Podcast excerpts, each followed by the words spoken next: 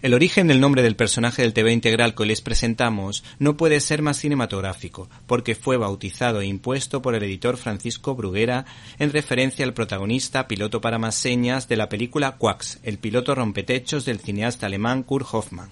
Y es que la primera aparición de rompetechos en nuestro país fue en 1964 en la revista Tío Vivo guardando su defecto en la vista muchos paralelismos con el creador Francisco Ibáñez que lo considera su personaje favorito, teniendo su serie propia tanto en la citada Tío Vivo como en Dindan.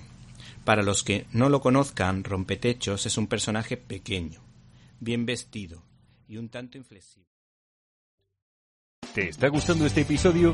Hazte fan desde el botón Apoyar del podcast de Nivos. Elige tu aportación y podrás escuchar este y el resto de sus episodios extra. Además, ayudarás a su productor a seguir creando contenido con la misma pasión y dedicación.